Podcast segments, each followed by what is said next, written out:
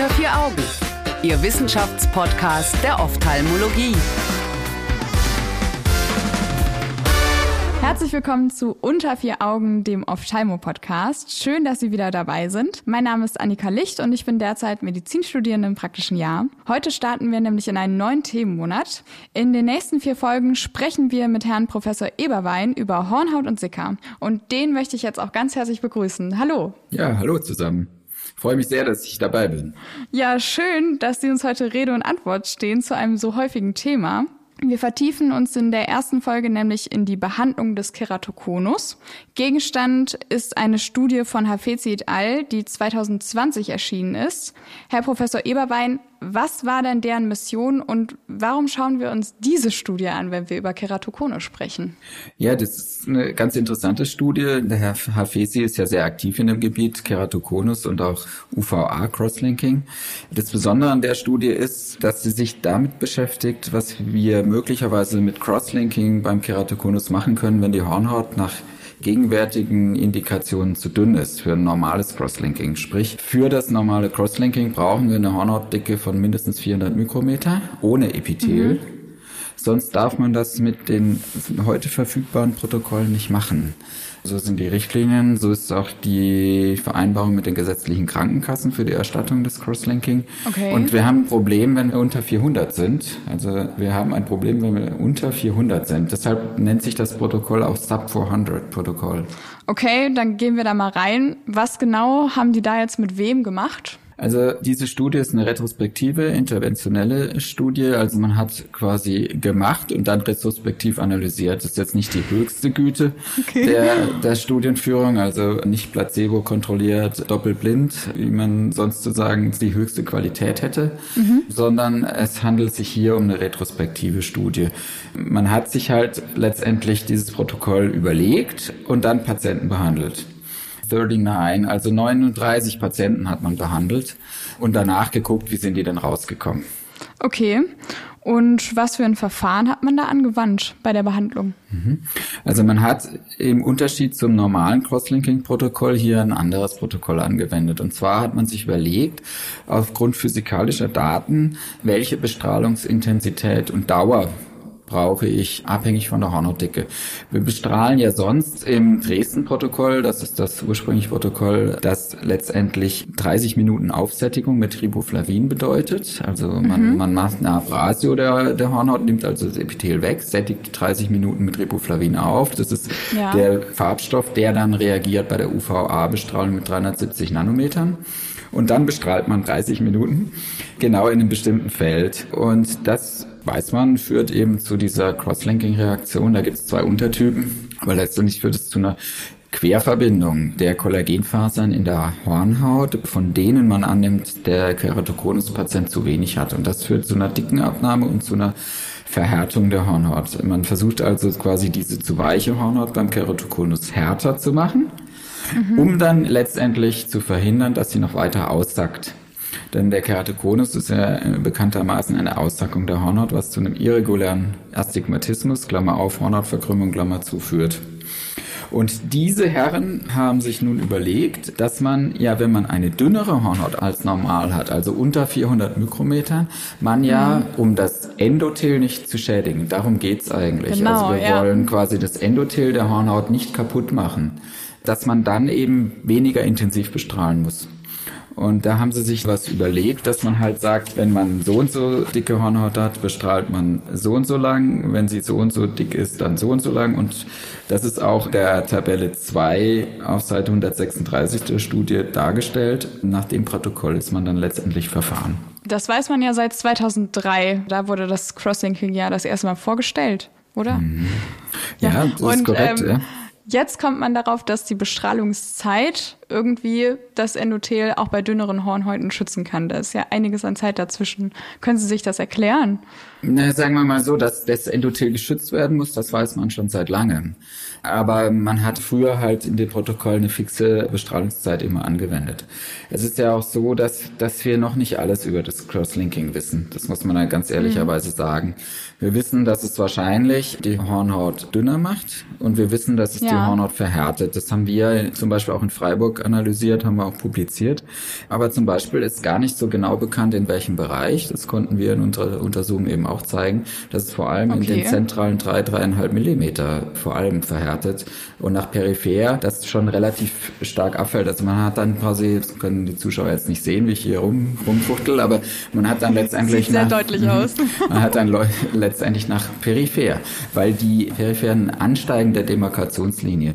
Die Demarkationslinie nimmt man an, korreliert so ein bisschen mit der Tiefe des Crosslinking-Effektes und letztendlich kriegt man dann Konkavität der Demarkationslinie, was bedeutet, dass wir nach peripher hin wahrscheinlich abnehmende Crosslinking-Stärken haben, was zum, mhm. zum Hauptpunkt mit der Emission des Lichts in den Lampen zusammenhängt.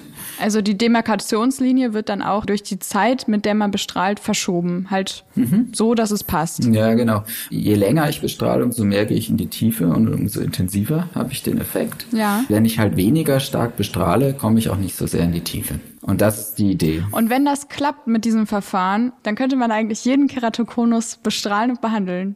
Stimmt das? Naja, das ist die Idee und die Hoffnung. Ne? Ob das sich dann nach 39 Augen jetzt auf die Dauer bewahrheitet, das weiß man natürlich jetzt noch nicht. Aber es ist mal ein interessanter Ansatz, denn wir haben tatsächlich ein Problem bei den Patienten, die unter 400 Mikrometer liegen. Da haben wir im Prinzip wenig Möglichkeiten. Also es gibt dann andere Protokolle, dass man zum Beispiel eine Kontaktlinse oben drauf setzt, um eben die Strahlungs- oder die Hornhautdicke zu vermehren. Es gibt Protokolle, wo wir die Hornhaut aufquellen mit einer hypoosmolaren Lösung, sodass mhm. quasi das Stroma quillt und wir dadurch eine längere oder eine dickere Hornhaut bekommen. Aber auch diese Protokolle, erstens mal sind sie wenig standardisierbar. Zum anderen sind die Ergebnisse so eher durchwachsen, die man damit okay. hatte. Insofern ist das Crosslinking schwierig bislang. Es ist eben auch im GBA, im gemeinsamen Bundesausschuss mit den Krankenkassen, daher definiert worden, dass man zum Beispiel auch, wenn man das über die gesetzliche Krankenversicherung abrechnen will, man bestimmte Kriterien erfüllen muss. Und da ist ein Kriterium eben nicht dünner als 400 ohne Epithel. Das Epithel ist so zwischen 20, 30 Mikrometer dick. Das heißt, wenn man eine Hornhautdicke misst an unseren Geräten mit Parimeter, hat man ja keine hat man das Epithel ja sozusagen noch nicht entfernt. Das heißt, das muss man dann noch ein bisschen abziehen. Mhm. Und okay. ansonsten gibt es halt wenig Möglichkeiten, da was zu machen. Es gibt chirurgische Verfahren. Ich weiß nicht, ob es Ihnen das bekannt ist. Die Bowman-Layer-Transplantation, die Herr Melles ins Spiel gebracht hat, bei der man quasi die Aha. obere stromale Schicht der Hornhaut verpflanzt. Mhm. Technisch relativ aufwendig. Da gibt es aber auch nur ziemlich wenig Daten. Da wird quasi wollen Sie darauf näher eingehen oder ich rede die ganze Zeit ohne Punkt und Komma? Ich, Keine Sorge, ich habe noch genug Fragen. Mhm. Soll ich das kurz erklären oder? Was das ist, der Bowman Layer? Was die Bowman Layer ist, können Sie super gerne mal kurz erklären. Also bei der Bowman Schicht oder Bowman Layer handelt es sich eigentlich histologisch um ein verdichtetes vorderes Stroma. Also es ist nicht eine eigene Hornhautschicht. Die Hornhaut hat ja fünf Schichten. Wir zählen es nicht als eigene mhm. Schicht. Das ist den Ophthalmopathologen sehr wichtig. Und es ist also wahrscheinlich verdichtetes Kollagen. Und diese mhm. Schicht kann man bei der Bowman Layer Transplantation in das hintere Stroma verpflanzen. Also man präpariert operiert, manuell oder mit Femtosekundenlaser, eine Tasche und in die Tasche führt man das ein. Auch hier der Gedanke eben, die Hornhaut zu stabilisieren. Die Daten, die Herr Mellis da publiziert hat, das waren glaube ich zehn Patienten, die waren eigentlich sehr vielversprechend. Allerdings hat er dann später nochmal zwei Case Studies hinterhergeschoben, wo er einfach nur die Tasche präpariert hat, ohne in Baumannschicht mhm. reinzumachen und die wurden auch besser. Also Ach, insofern ja, ist halt das auch wieder ein mhm. bisschen schwierig. Wenig Patienten, nicht ganz eindeutige Daten. Aber bislang haben wir halt, und das ist vielleicht eben die Message, die Sie hören wollen, bei Patienten mit Keratokonus, die progredient waren, man macht das Crosslinking ja, ja eigentlich erst dann, wenn es noch schlechter wird, hm. hatten wir bei dünnen Hornhäuten oder haben wir bislang keine richtige Option. Das muss man ganz klar sagen. Dann kommen wir mal zu den Patienten, die in die Studie eingeschlossen bzw. die, die ausgeschlossen wurden. Mhm. Eingeschlossen wurden Patienten mit einer Hornhautdicke unter 400 Mikrometer mhm. und die eine Progredienz von über einem Dioptrie hatten in der vorderen Keratometrie. Das sind auch die Kriterien, wie wir aktuell verfahren. Also die aktuellen Kriterien für den Einschluss oder für die Durchführbarkeit eines Crosslinkings wurden so definiert, in Anlehnung an die meisten Studien, die gemacht wurden, dass man eben mhm. eine Dioptrie pro Gradienz in der Vorderfläche der Hornhaut über zwölf Monate hatte. Hat das Alter der Patienten irgendeine Rolle gespielt? Denn mit der Zeit gibt es ja auch so ein natürliches Crosslinking? Ob man das natürliches Crosslinking nennen kann, lasse ich jetzt mal dahingestellt, aber wir sehen, dass bei den älteren Patienten wir eine Selbststabilisierung des Keratokonus in der Regel haben. Also mhm. 40, 50, 60-Jährige, die sind in der Regel in wenigen Ausnahmen nicht mehr progredient.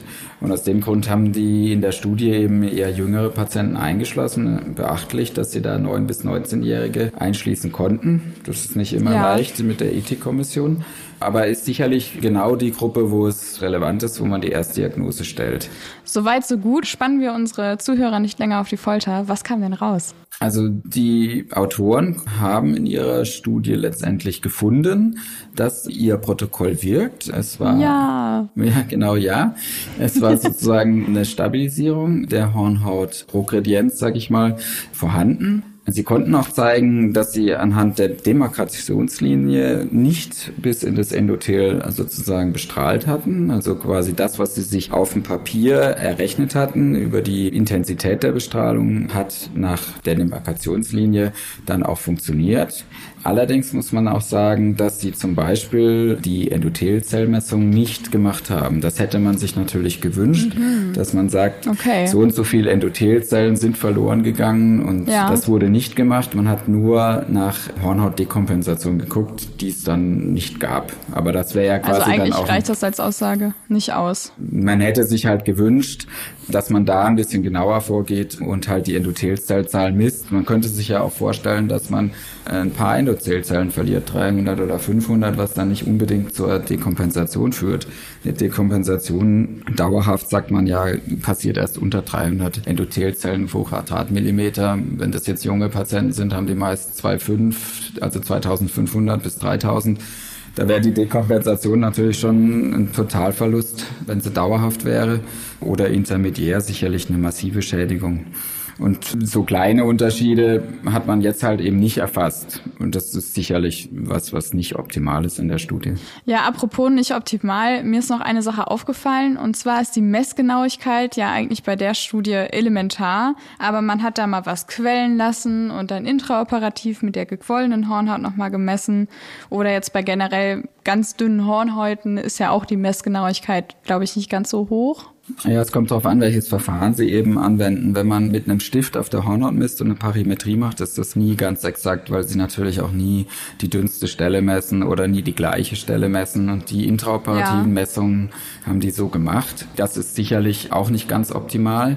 Allerdings hat man eben eingangs mit anderen genaueren Messungen schon die Hornhautdicke messen können und dann gesehen, okay, die ist zu dünn.